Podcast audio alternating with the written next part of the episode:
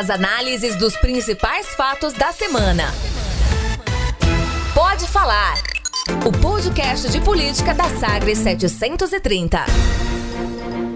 Olá, seja muito bem-vindo à 34ª edição do primeiro podcast de política do estado de Goiás, Pode Falar o podcast da Sagres 730 comigo, Rubens Salomão, jornalista, apresentador do programa Manhã Sagres, de segunda a sexta, das 7 às 10 da manhã, na Sagres 730. Estamos chegando. Edição número 34 do podcast que analisa os destaques da semana na política comigo, Cileide Alves, jornalista, minha companheira de apresentação de Manhã Sagres. Oi, Cileide, tudo bem? Oi, Rubens. Oi, gente, tudo bem? Tudo tranquilo. Estamos chegando aqui em dois blocos para analisarmos dois temas importantes nessa semana da política.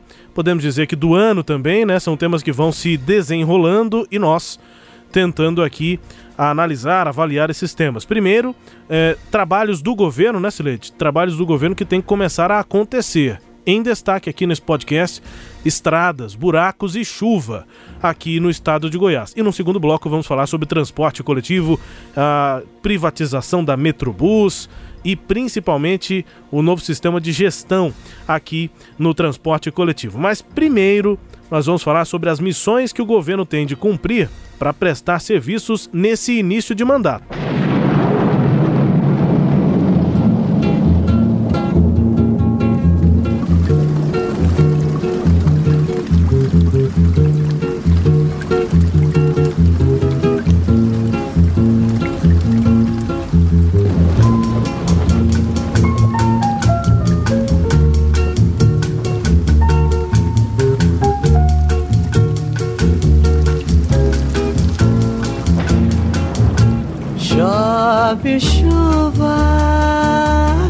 Sem parar. Chove chuva, chove sem parar. Pois eu vou fazer uma prece pra Deus, nosso Senhor, pra chuva parar de molhar o meu divino amor. Que é muito lindo. Ei, Jorge Benjó, que explica tão bem a política em Goiás, Leite. A chuva tá caindo. Que chuva, hein? Você arrumou. Você viu? Tem até trovão. Ah, muito bom, muito bom. Boa escolha, viu, DJ do podcast. Tem até trovão, tem tudo aqui. Peguei uma chuva completa. Não, e o Jorge boa. bem, né? Jorge não é qualquer um, né? Tamo bem de música no podcast. Muito bem. Aliás, dois, do, duas semanas seguidas que você fez boas escolhas. É. Agora, não garanto, não garanto pros próximos, mas o que, que tem a ver, né? O que, que tem a chuva a ver com a política goiana? Olha, eu tô achando que tem tudo a ver, Sileide, porque o governador Ronaldo Caiado analisa os problemas no estado. E a chuva, governador? Esperamos concluir isso rapidamente, mas tenham vocês a certeza, o que realmente tem produzido todos esses problemas é a corrupção ao fazerem as obras do estado de Goiás de governos anteriores. Agora, minha gente, vocês podem saber, Goiás tem governo que aí a chuva caiu, Sileide. Pois Apesar é. da corrupção possível, até provável, nos governos passados, a chuva caiu. E a situação foi de que buracos apareceram, rodovias rodaram e o governo tem que prestar esse serviço. Pois é, o governador é, foi lá na GO 060, eh, no trecho entre Israelândia e o trevo lá que vai para Fazenda Nova, na terça-feira, quarta-feira de carnaval. Na, de segunda para terça de carnaval, é, fo, fo, choveu, fez um buracão lá naquele lugar. O governador foi lá na quarta-feira, pediu as máquinas das prefeituras locais, as, elas mandaram as máquinas, os técnicos da, da Goinfra foram lá e fizeram um aterramento lá, quebraram o asfalto, fizeram um aterramento. O governador foi lá e falou: olha, chuva não provoca estrada em rodovia. O que provoca estrada em, estrago em rodovia é corrupção. Isso foi na quarta, arrumaram desse jeito. Quando foi no domingo, a chuva cai intensamente e aí o que era um buraco menor virou um buracão e rodou não só a pista, mas o bueiro que tinha no local também. Aí o governador volta lá na segunda-feira, no domingo mesmo, aliás, e já com outra solução. Aí, aí não dava mais para continuar no discurso. O governador foi e informou que foi atrás do exército, arrumou uma ponte metálica para colocar lá, aliás, a mesma saída que Marconi Perillo é, arrumou quando a ponte lá de Itaberaí rodou em 2011. Bom, qual que é o fato político nessa história toda, Rubens e ouvintes? É, eu acho que é, esse fato deu um choque de realidade no governo. Acho que até então o governador estava muito focado ainda nos discursos políticos, né? naquele mesmo discurso de campanha. E uma coisa, eu acho que é, é, fazer campanha eleitoral, é um candidato indicar os problemas que ele enxerga, isso é legítimo, isso é importante, é promover o debate sobre o que está acontecendo, é falar, apontar para o que ele acha que deve ser resolvido, como deve ser resolvido. Isso cabe muito bem numa campanha eleitoral. Mas depois, quando se vira governo, já não é mais hora de fazer isso. Né? Quando se você vira governo, é hora de você apontar soluções. Você pode até dizer que os problemas vieram lá de trás, ok, mas você tem que apontar solução. E eu acho que a, a, essa chuva e, e esse, esse, bueiro rompido lá em, em Moiporá indica um, um ponto de inflexão na, na, no governo de Ronaldo Caiado. Por que, que eu falo isso? Porque aí ele teve que partir para esse mundo real, que foi esse, de buscar saídas para o problema. E o que, que a gente percebeu, que todo mundo percebeu depois do carnaval é a situação das estradas goianas. É, todo mundo, muita gente viajou no carnaval, eu viajei, você viajou e nós nos deparamos com esses buracos. Ok, eles podem até ser responsabilidade do governo antigo, mas cabe a quem está no governo, a quem está no poder, a quem ganhou o mandato popular, achar a solução para isso. E é, o governador, acho que ele não tinha pensado sobre isso. Por que, que eu acho que ele não tinha pensado sobre isso? Por, por conta da situação da Goinfra. Né? Nós estamos já há, há 70 dias da posse e não custa repetir uma informação que nós demos aqui na Sagres antes do carnaval, é, aliás, ou durante o carnaval, não me lembro, que a Goinfra estava sem diretores, né? Dos três diretores mais importantes da Goinfra, até essa sexta-feira, nós estamos gravando o programa agora no fim da tarde, não, não tem diretores para Goinfra. Eu chequei essa informação há pouco tempo atrás, há duas horas atrás, eu perguntei para a assessoria da Goinfra, escuta, e os diretores foram nomeados? E a assessoria respondeu, estamos analisando os currículos. Foi, vai nomear ainda hoje? Mais tarde a gente confirma. Quer dizer, até esse momento não me confirmaram. Então, nós vamos entrar na próxima semana sem que a, a, a Goinfra tenha diretores como o diretor de manutenção, que é a pessoa que vai cuidar disso.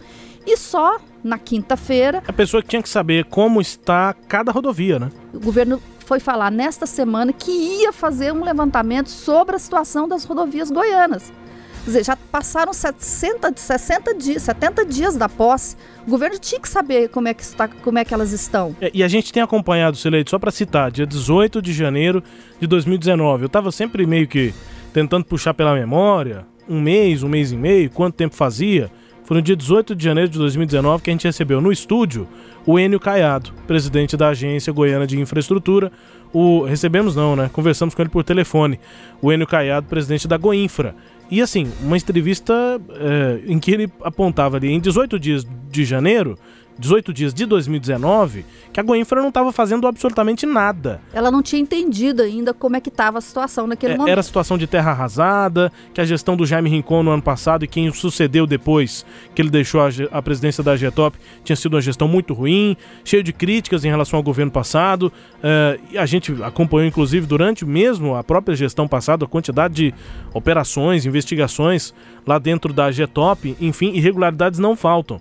Mas passados 18 dias, depois 30, depois 40, agora, é, tanto tempo, já estamos no mês de março, é, até agora a Goinfra continua sem fazer absolutamente nada. A Goinfra ainda não realiza obras. Né? É, aquele momento ainda vai lá. Nem de manutenção, eu digo. Dia 18 de janeiro. Exatamente. Né, é, fazia é, sentido é, claro, isso. Sem dúvida. Agora, nesse momento, não faz sentido ainda. A Goinfra não tem esses diretores e ela só agora começar a um, um, programa de manutenção. E aí, Rubens, eu queria só falar uma coisa. É, ela, ela, anunciou na sexta que começou a repassar, na quinta, aliás, que começou a repassar ordem de serviço para as empresas de manutenção que já têm contratos em uhum. andamentos com o órgão para retomada da execução de trabalhos em rodovias de todas as regiões do estado. E tem aquela coisa também que a Goinfra está fazendo, aquelas empresas que construíram as rodovias, fizeram um trabalho e se o trabalho é, mostrou-se ruim, eles estão buscando de volta essa empresa, né? Pronto, esse trabalho aqui está ruim, tem eles que corrigir. Eles estão dizendo isso, que estão é. buscando, aliás, já deviam ter feito isso, isso. né?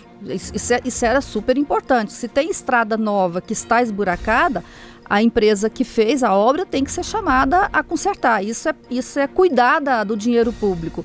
E aí o governo fala que essas empresas pararam o serviço de manutenção porque ficaram sem receber por 90 dias e que em função desse atraso é que eles agora, que levou esse atraso de pagamento e a, e a paralisação das empresas que levou à deterioração da, ma da massa asfáltica. Eu, eu, ok, não, não questiono isso, mas o fato é que as estradas estão cheias de buracos e é isso que a, a Goinfra tem que responder. E essa semana teve um, um outro episódio que acabou pegando muito mal também, que veio a público, que foi um ofício que o presidente eh, da Goinfra encaminhou ao Tribunal de Contas dos, dos municípios, em que ele diz o seguinte: é, que pede que seja disponibilizada uma força-tarefa desta egréria Corte de Contas para realizar ampla auditoria e análise da legalidade das licitações e contratações realizadas no âmbito dessa agência nos anos anteriores. O objetivo da medida é assegurar a atuação de uma nova gestão desta agência em plena obediência aos princípios constitucionais da legalidade, da moralidade e da transparência. Você vai traduzir isso aí, Sileide. Mas que... isso deu pano pra manga deu nessa semana, hein? Deu pano pra manga. Deu muito pano. Por quê? Debate Porque político. Foi, ele mandou pro, pro tribunal para o, o, conselheiro Sebastião TJ, TJ, que é o responsável por essa área de transporte, não, numa sessão que teve nessa semana, o tema nem estava na pauta, mas o Sebastião TJ fez uma fala muito crítica a esse ofício, que em síntese ele diz mais ou menos o seguinte, que primeiro, a Só, só para explicar, né, o ofício para resumir é o presidente da Goinfra pedindo ajuda do TCE para ver como é que estão as rodovias no estado para fiscalizar tudo que foi feito, os contratos de licitação, as obras, se tem irregularidade, se não tem, isso. das gestões anteriores. Só que é o seguinte, em tese, o tribunal já fez isso. Em tese, o tribunal acompanha. Em tese, os órgãos de controle do Estado também acompanham. E, em tese, a própria AGTOP tem que fazer isso. Então, se há alguma dúvida, se o, o Enio tem dúvida, e eu, eu acho que ele tem mesmo que fazer essa investigação, ele tem que pôr a própria a, própria Goinfra para fazer esse levantamento. Ele tem esses dados, ele monta uma auditoria internamente cria-se um problema porque, primeiro, dá a, a, entender ao tribunal que o tribunal não fez o, a, a, tarefa dele lá atrás, e eu acho até que pode não ter feito, mas isso é outra conversa, não cabe ao, ao presidente da Goinfra questionar. E dois, fica parecendo que o Tribunal de Contas é um órgão de assessoramento ao governo do Estado.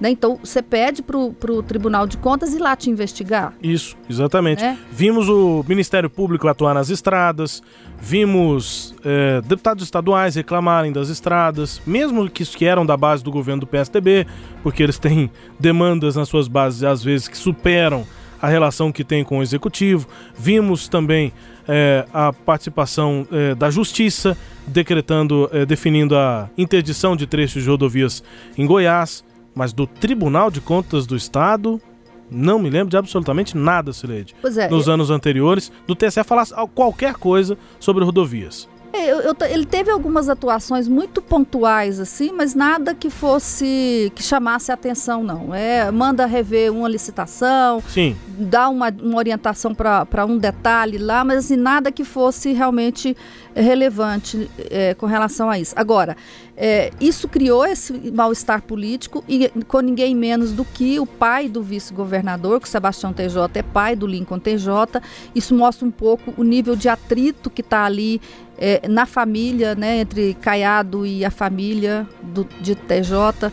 É, é, o atrito é, dentro da base, né? Entre o, entre o governo, base. entre o governador e, e, a família TJ, né? Exatamente. Bom, e, essa... e, e só para lembrar, né, Celede, a gente comentou sobre isso aqui no podcast, só para contextualizar é, essa relação do governador com o vice, ela chegou a ter alguns abalos, né?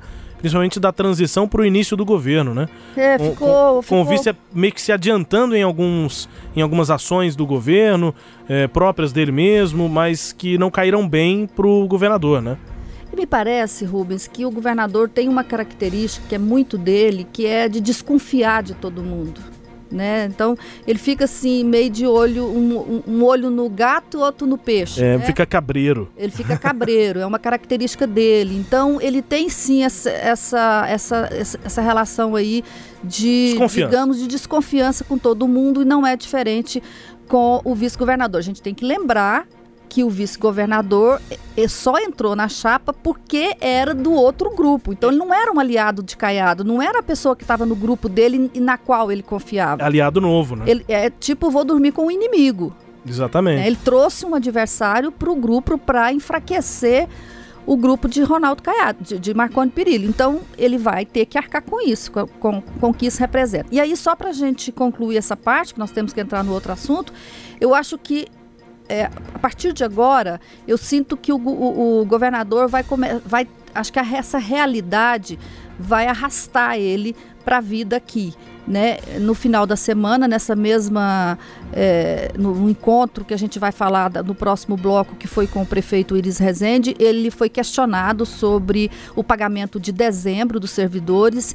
E aí ele já falou algo bem concreto. Ele disse: Olha, eu estou trabalhando mais do que nunca para conseguir o aval da União para um empréstimo para a gente pagar dezembro, porque eu não tenho como aumentar 800 milhões, que é o valor da dívida, é, no caixa do Estado da noite para o dia. Então, isso é muito real, é muito concreto. Ele está dizendo, né, com todas as letras, que precisa de arrumar um, um dinheiro extra para pagar o salário dos, dos servidores. É, não que- dá mais para ficar fazendo, vou visitar fulano, vou conversar com o cicrano. Ou só criticar a gestão passada. E nem só criticar. Quer Ou dizer, seja, existe um focar. problema, esse problema é meu e eu vou resolvê-lo assim. vou focar. Quero fazer isso para resolver o problema e não só é, apontar o problema, apontar o dedo no problema, né? Tem que resolver o problema de alguma forma. Acho que Só para esse- lembrar o cronograma até agosto, né?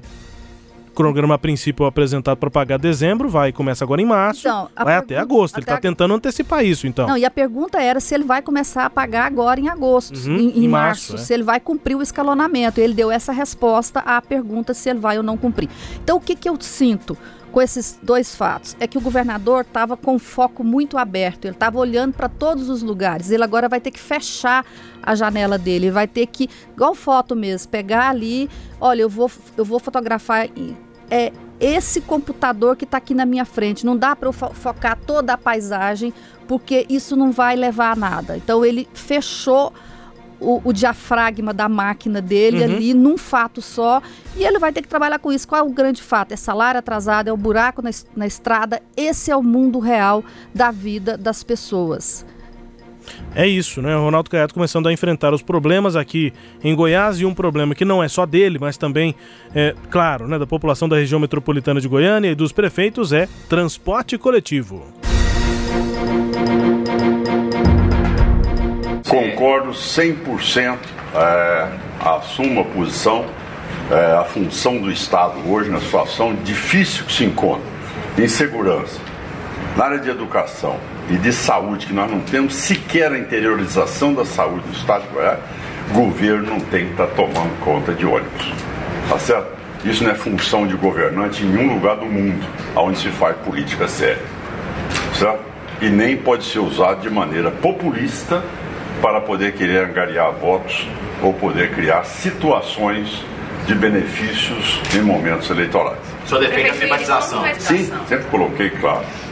Nunca, nunca tive dúvida em relação a isso. O Estado deve se restringir às funções de Estado. Avaliação de Ronaldo Caiado depois, Cereja, dessa reunião que você citou dele com o prefeito Iris Rezende, transporte coletivo. Rubens, é, acho que tem duas semanas que eu e você falamos aqui no, no nosso podcast que é, foi antes do carnaval. A gente falou que uma semana antes do carnaval, a gente falou no nosso programa que transporte coletivo e incentivos fiscais iam entrar na pauta do governo. Lembra disso, né? Podcast do dia. Foi ao ar no dia 1 né? De- de Fevereiro março. de vi- dia 28. A gente gravou no dia 28, sexta-feira. No ar no dia 1 de março. Pois é, nesse podcast a gente falou isso. E tá aí, o transporte coletivo está na pauta, é, é o assunto relevante que, que o governador e prefeito é, começaram a discutir nesta sexta-feira, quando tiveram um encontro no Palácio Pedro do Vico. Bom, é, vamos começar por essa fala do governador, que governo nenhum toma conta de ônibus. Concordo. Governo nenhum toma conta de ônibus. Isso é operação. A operação de, um, de uma empresa de ônibus não é uma atribuição de governo. Eu acho que o governo tem assuntos muito mais relevantes para cuidar do que é, a operação de ônibus. Mas agora eu faço uma outra pergunta, Rubens. Imobilidade urbana é um assunto para governo cuidar? O, o e como. E foi assunto na campanha eleitoral, né? Foi assunto na campanha eleitoral, tá no plano de governo de, de Ronaldo Caiado, né? Ele dedicou aquele plano dele que está lá no, no, na Justiça Eleitoral, ele fala de mobilidade urbana e aí nessa fala que você colocou agora, ele elencou aquilo que ele acha que é responsabilidade de um governo. E, e os temas são educação, segurança e saúde. Ele não colocou mobilidade urbana entre as coisas relevantes. E aí eu acho que é um que há um não, equívoco. Perguntado sobre mobilidade, sobre transporte, ele não colocou mobilidade entre as prioridades. Não colocou e ele está simplificando a, o tema para justificar uma posição dele é. para sair da gestão do é, transporte. Isso, só para contextualizar, de essa declaração, o, o, o governador estava falando sobre Metrobus. Ele estava dizendo, é concordo, operação. concordo com o quê? Com aquela primeira sugestão do Iris lá atrás, é, também entrevista aqui a, ao repórter Samuel Straioto da Sagres, o Iris dizendo não, tem que privatizar esse eixão, né, que é a Metrobus. O, o, o governador voltou a dizer, então concordo, tem que privatizar. Ele, ele respondeu, inclusive, né, o senhor acha então que a, a solução é a privatização? Ele sim, minha, minha avaliação é essa. É, e o que a gente vai falar mais à frente, né, Cileide, é que uh, além da Metrobus, há a questão da governança aqui na região metropolitana. Iris Rezende disse antes e diz agora o que acha do transporte coletivo, especificamente sobre a Metrobus.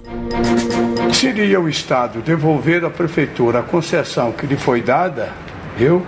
E a Prefeitura privatizar, abrir licitação e buscar a melhor empresa para é, substituir a ação do governo estadual. O que o governador, o que o governador acaba de dizer a função do governo estadual ela vai muito além de questões, vamos dizer, de transporte coletivo de uma linha que atende uma parte da cidade.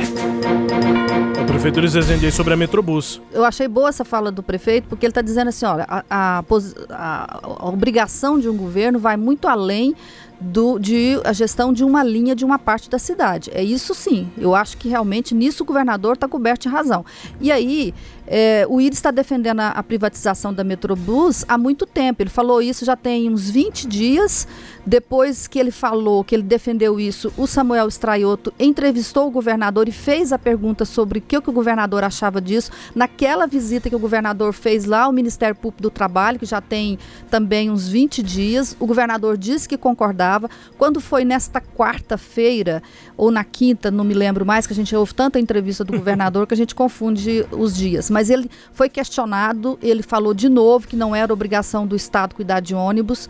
Então, ok, ele, eles estão coincidindo nessa questão a respeito do eixo leste-sul, que é o eixo leste-oeste, aliás, que é o eixo Anhanguera. Então, parece que há um consenso de, de, de, de o governo sair fora, devolve a concessão para a prefeitura, a prefeitura faz uma licitação. Mas aí, Rubens, eu queria dizer o seguinte: o governador pode ter uma proposta e tem o direito de ter uma proposta diferente de gestão do sistema de transporte coletivo da região metropolitana de Goiânia. O atual modelo foi pensado em 2004, foi uma solução que foi pensada naquela época e ele tem todo o direito de querer uma nova questão. O que eu discordo do governador é ele dizer que o Estado não tem obrigação de pensar na questão do transporte coletivo.